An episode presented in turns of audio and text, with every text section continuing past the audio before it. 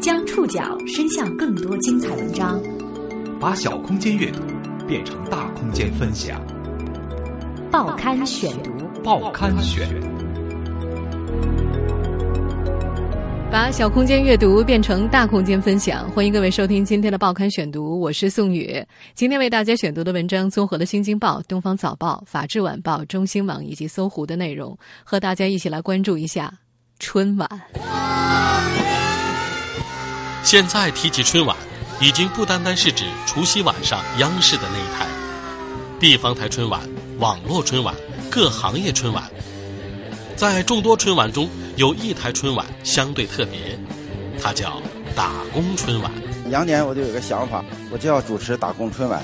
在举办了四年以后，这个以打工为名的春晚，已经在全国打工者中树立了品牌形象。他们不满足于只是作为城市底层异乡人的联欢，而是自觉地将中国当代打工者的处境置于更广阔的社会背景中。我们的幸福和权利要靠我们自己去争取。报刊选读今天为你讲述打工者的呐喊春晚。劳动者最光荣。现场的观众朋友们。全国的工友们，全球的工人们。二零一五年二月十三号，第四届打工春晚的视频上线了。虽然整台晚会的水平不能与那些高大上、不差钱的春晚相媲美，但是它却真实反映了城市底层异乡人的心声。同传统意义上的电视春晚不同的是，打工春晚完全来自民间，并且仅在网络上播放。从二零一二年第一届打工春晚开始，每一届晚会的主创人员都是各地的打工者，不管是唱歌跳舞，还是说相声、演小品，表演都不是他们的专业。下了舞台，他们仍然是中国三亿多农民工中的一员。办了四年了，打工春晚在全国的打工者当中已经有了些知名度。据这届春晚的总导演许多介绍，这次打工春晚的二十一个节目是经过了在北京、深圳两地举办的三次海选挑选出来的。原本他们通过网络发出消息的时候，本以为不会有太多的打工者报名，结果来自全国各地的打工者报送了一百多个节目。最终呈现的这台打工春晚，有歌曲、舞蹈、相声、小品和诗朗诵。除了两个节目的演员是职业歌手，其余的演员都是一线工人、打工者子女和工人权利社会团体成员。这使得整场晚会展现出了与电视上形形色色的晚会迥然不同的气质。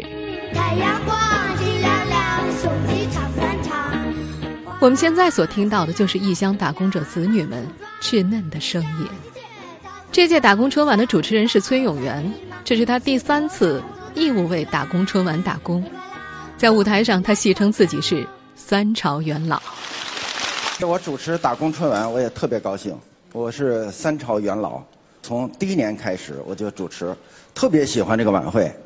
第二年也是我主持，第三年孙恒有点看我不顺眼，他说让杨先生主持，杨建林先生主持，结果就没成功。就像崔永元所说的那样，首届打工春晚就是由他主持的。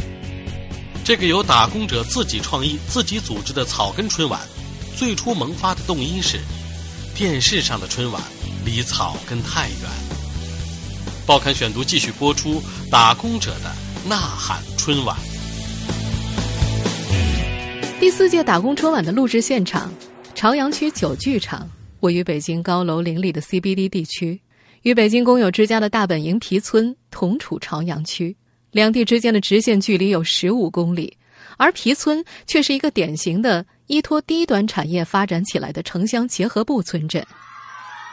目前，皮村大约有两万人口，大多数都是外地进京的务工人员，他们大多在皮村大大小小的家具建材作坊里打工。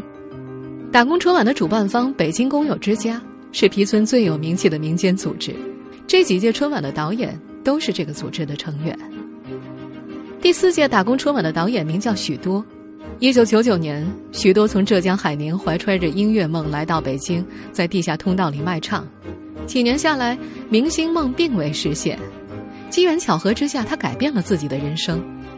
二零零二年，许多同王德志、孙恒等人结识，几个文艺青年志同道合，决定将自己的文艺理想同工人权益事业相结合。打工青年艺术团和北京工友之家在当年成立。与许多的经历类似，王德志和孙恒都是因为各自的文化追求来到北京的。一九九五年，王德志怀揣着从家里偷出来的七百块钱，从内蒙古坐火车来到了北京。他梦想着能够在央视春晚上说相声。他不是那个武警把门嘛，旁边是那个传达室，对我我我就去了传达室。跟人家讲讲我我的想法嘛，人家就说了一句，人家半年前就定完了，就不不管我了。没有人理他，王德志就这样在北京飘了下来。孙恒则是在一九九八年来到北京的，他原本在河南做音乐教师，因为觉得自己的授课方式不能够适应当时的教育体制，便背着吉他北上进京。作为北漂，他们开始一起参加演出活动。有一次去工地为建筑工人演出的时候，大受触动，从此开始为工友们写歌。你来自四川，我来自河南；你来自东北，他来自安徽。无论我们来自何方啊，都一样的要靠打工为生。我们现在所听到的就是他们所演唱的《天下打工是一家》。到现在，他们这个乐队已经改名叫做。新工人艺术团，只为了求生存，走到一起来。二零零五年，拿着出唱片的七点五万元版税，他们在北京朝阳区城乡结合部的皮村租下了一块场地，并以此为根据地发展壮大。到二零一五年，北京工友之家已经有超过一百名专职人员，在这个距离首都机场不远、总是有飞机飞过天空的村庄里，许多他们建起了打工子弟学校。打工文化艺术博物馆、图书馆、爱心超市，还办起了打工者自己的艺术节。打工春晚的点子是王德志和孙恒聊天聊出来的。他们觉得，每年电视上的春晚离打工者太远了。他们和几个兄弟一合计，花一千块钱装修了社区的舞台，又发布公告，召集北京和外地有文艺特长的打工者，架起团队的摄像机就开始拍摄。孙恒说：“办打工春晚的初衷很简单，就是想给工友们搭平台，让大家演自己。”崔永元的加盟说起来也简单。王德志说：“崔永元跟我们还多少有点渊源，就他的节目我们做过几期，等就是微博上发私信，没有他电话，呃，就不忙就来。”当时王德志和孙恒都以为崔永元这是一句客套话。毕竟，在他们眼里，崔永元是大明星，是给多少钱都不好请的大人物，而打工春晚是完全不给钱的。让王德志和兄弟们没想到的是，就在首届打工春晚录制的前一天下午，崔永元真的出现在他们面前。中央电视台，欢迎收看二零一二年的春节联欢晚会。这是我的搭档沈金花，欢迎他。大家好。哦，弄错了，这不是那中央台的春节晚会啊！首届打工春晚的视频被传到网上四天之后，点击量就有五万多次，引发一时轰动。在王德志和孙恒看来，首届打工春晚火了，跟崔永元当然有关系。名主持对工友的尊重和平等，引发社会关注名人的同时，也让大家看到了农民工的才华，让大众意识到农民工也需要有自己的文化生活。如今我们再回头看首届打工春晚，可谓是土的掉渣渣。大家表演的大多是自己的现实生活，譬如怎样电焊，怎样扫地抹灰，怎样砌墙刷泥。这些打工者的日常工作都用艺术的形式展现在舞台上。他们不再将其视为低人一等的工作，而是自己生活生命的一部分。通过表演来尊重自己的劳动。在那台晚会上。没有假唱，没有扭捏作态的表演，也没有恶搞。艺术在劳动人民的舞台上，是真正的原生态。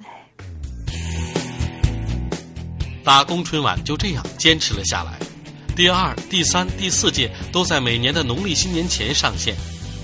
这是每年一次的草根狂欢，更是草根发出的最响亮的声音。报刊选读继续播出《打工者的呐喊》春晚。统计显示，在全国两千九百多个大大小小的都市县城里，生活着两点三亿农民工，再加上有城市户籍身份的产业工人，总数大约是三点一亿。他们是当今中国真正意义上的工人阶级，在宪法上，他们是我们这个国家的领导阶级和先进生产力的代表。然而，在现实生活当中，人们却很少听到他们的声音。打工春晚为他们提供了一个平台。四年了，打工春晚越来越红火，也受到了多方帮助。二零一三年一月二十六号，第二届打工春晚得到了团中央的支持，团中央为他们免费提供了场地，在北京前东门大街团中央礼堂录制完成。崔永元继续主持。今年我们在提升，今年在团中央的礼堂，明年打工春晚的地点提前告诉大家，人民大会堂。二零一四年的打工春晚没能像崔永元所说的那样走进人民大会堂。去年的一月十一号，观众们席地而坐，在北京市朝阳区文化馆观看了二零一四打工春晚。那届的主持人名气同样不小，是杨景玲。二零一五年二月一号，由北京市朝阳区文化馆和北京工友之家联合主办的第四届打工春晚在北京录制。这一次，崔永元又被请回来当主持。来自北京、广东、江苏和台湾的一百多名业余演员参加了演出。因为业余演员没有经验，计划三小时录制完成的工作拖到四个多小时才完成。但是台下的观众们却一直为他们鼓掌叫好。二零一五年的打工春晚总共花了十万块，其中有七万是通过网络众筹获得的。本届晚会的导演许多介绍，这十万元主要是用来支付外地演员的来回路费和在京食宿，其他的支出尽量压缩，就连化妆师也是请来的志愿者。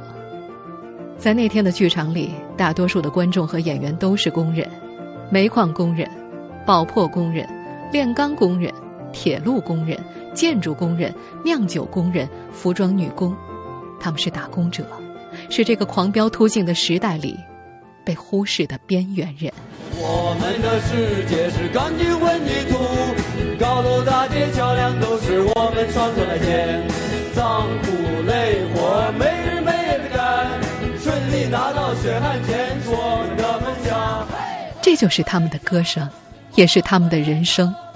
这是每年一次草根所发出的最响亮的声音。向前走，哪怕见了人是一无所有。在二月一号的录制现场，相比主持人崔永元，他的两个女搭档丁力和王福菊更像是这场春晚的主角。他们觉得站在这个舞台上是在用一种温和的方式去反抗。好，大家好，我叫丁力，然后工友叫我叮当，你们可以叫我叮当。我是在呃深圳萤火虫工友服务中心一家民间的劳工机构上班，就我们机构专门为工友提供服务的。来自甘肃的丁力是一名典型的深圳世界工厂流水线上的女工。她十四岁就辍了学，和姐姐一起去南方打工，后来才加入了南方某工人公益组织，成了一名社会工作者。九零年我去南方打工的时候，那地方就是那样。工作呀，特别好找，只要觉得自己不想干了，就跳槽。不过呀，跳来跳去，老板都是一样的黑，加班那是常有的事儿，有毒有害的也不用保护，我们都是流水线上的机器。舞台上，女演员的表情严肃，做起流水线上工人的机械重复动作。令人压抑的机器声随即响起。看着这个名叫《四十年女工梦》的小品在前台演出，站在幕布之后的女主持人丁力哭成了泪人儿。当耳边响起熟悉的机器声，她感觉舞台上的一切几乎是自己在东莞打工生活的翻版。再次走上舞台，丁力脸上的妆有些花了。与他搭档的主持崔永元将一切看在眼里。女工跟男工人。其实处境还不太一样，对，就很不一样的。我想听你们讲讲啊。就比如说我自己，就是很想出来打工。那为什么出来打工？就是觉得希望让自己的哥哥弟弟念书，然后而而且很多时候那个时候是很多工厂，他只招女工，他不招男工。这是为什么？他们会觉得女孩子是比较听话、勤劳、手快，最主要是那个不闹事，就是容易管理工厂，减少成本。好吓唬。对，这个也是。对，好吓唬，好欺负。其实当时很多工厂里面的那个管理啊，各方面就是对女工就比较苛刻，就是招女不招男。那个时候，那其实它也是一种歧视的东西在里面。而且很多整个流水线的那个一线的工人都是女工，但是管理层都是男工。所以这个里面就有很多问题，就是比如说这个性骚扰啊，女工权益得不到保障啊。而且当时我那个工厂是全是女孩，找男朋友都很难找。第一次担纲大型晚会主持的丁力其实并不擅长文艺，他自称唱歌会跑调，上台就紧张。但看到打工春晚招聘女主持的时候，他却第一时间拉上身边几个女工友一块儿报了名。丁力说：“想把女工的声音传递出去，证明我们自己能够发出自己的声音，这是他一直以来的心愿。”平日的工作里，丁力在公益组织就常常鼓励女工站出来说话。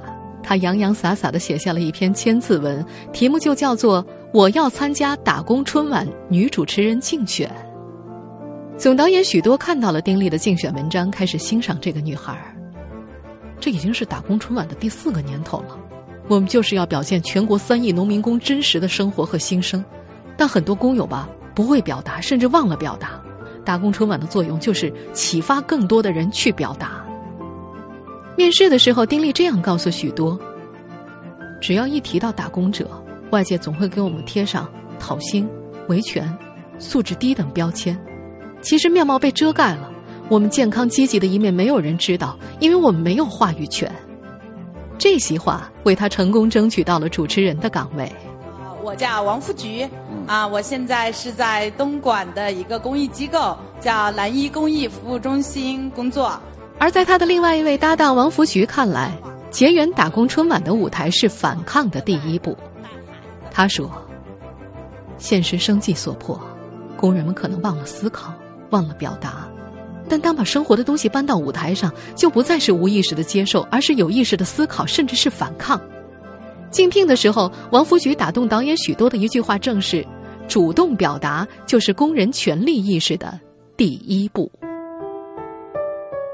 现实生活中，丁力和王福菊都曾是工厂里的女工，他们看中这场晚会，因为舞台上的一切就是现实的翻版。报刊选读继续播出《打工者的呐喊》春晚。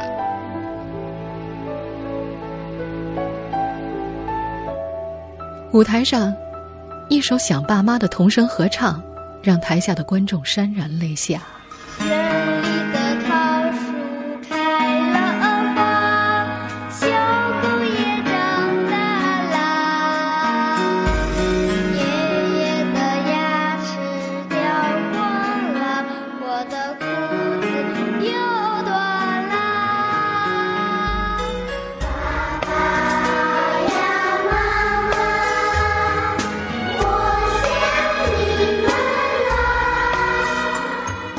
台的王福菊也几度哽咽，那些场景都太真实了，真实的好像微不足道，却是那样触动人心。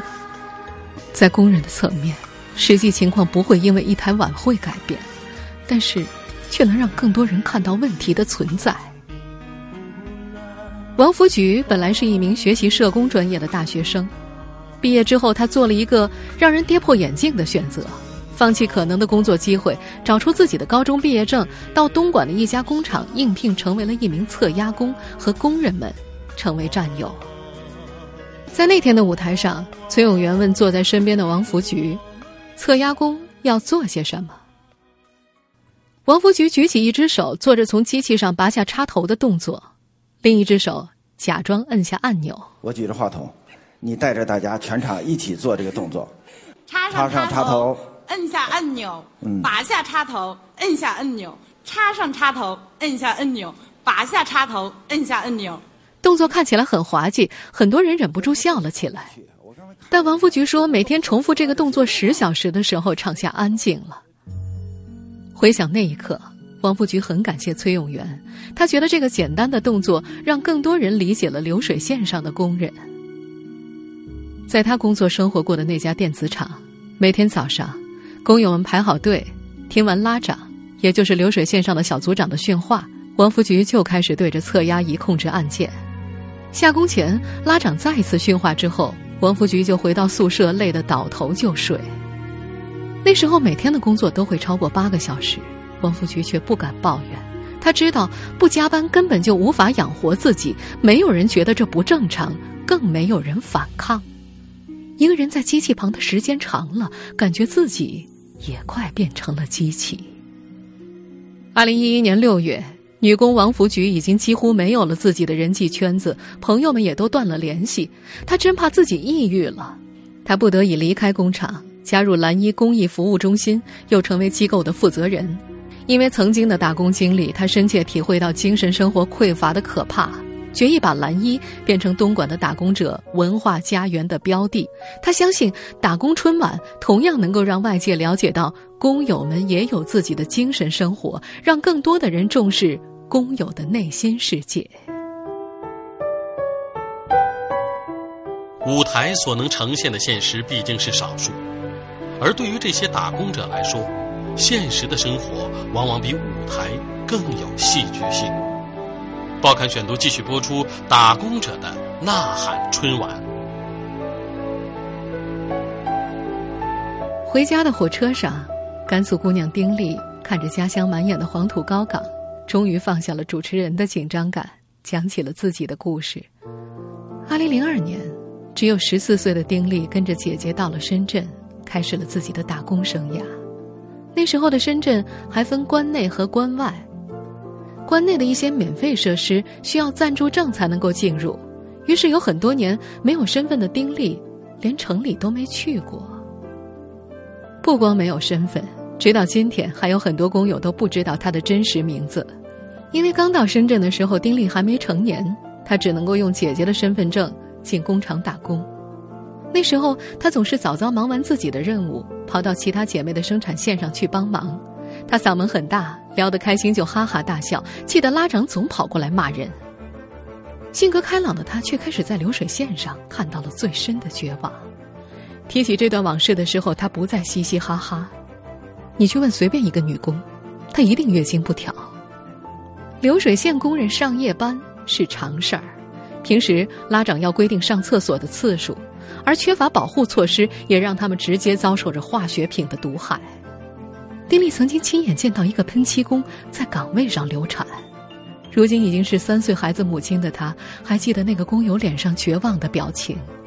她觉得那个表情无时无刻不在提醒她去改变。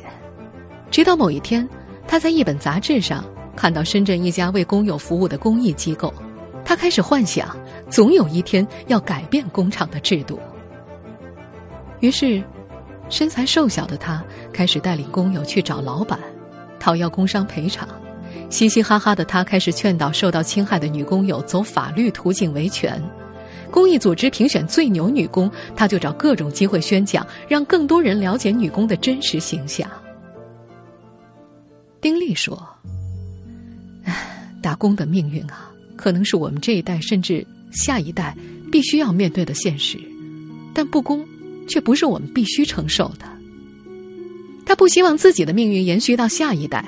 然而，当他回到自己的现实，看着儿子一天天长大，原本固执的他却开始为未来忧心。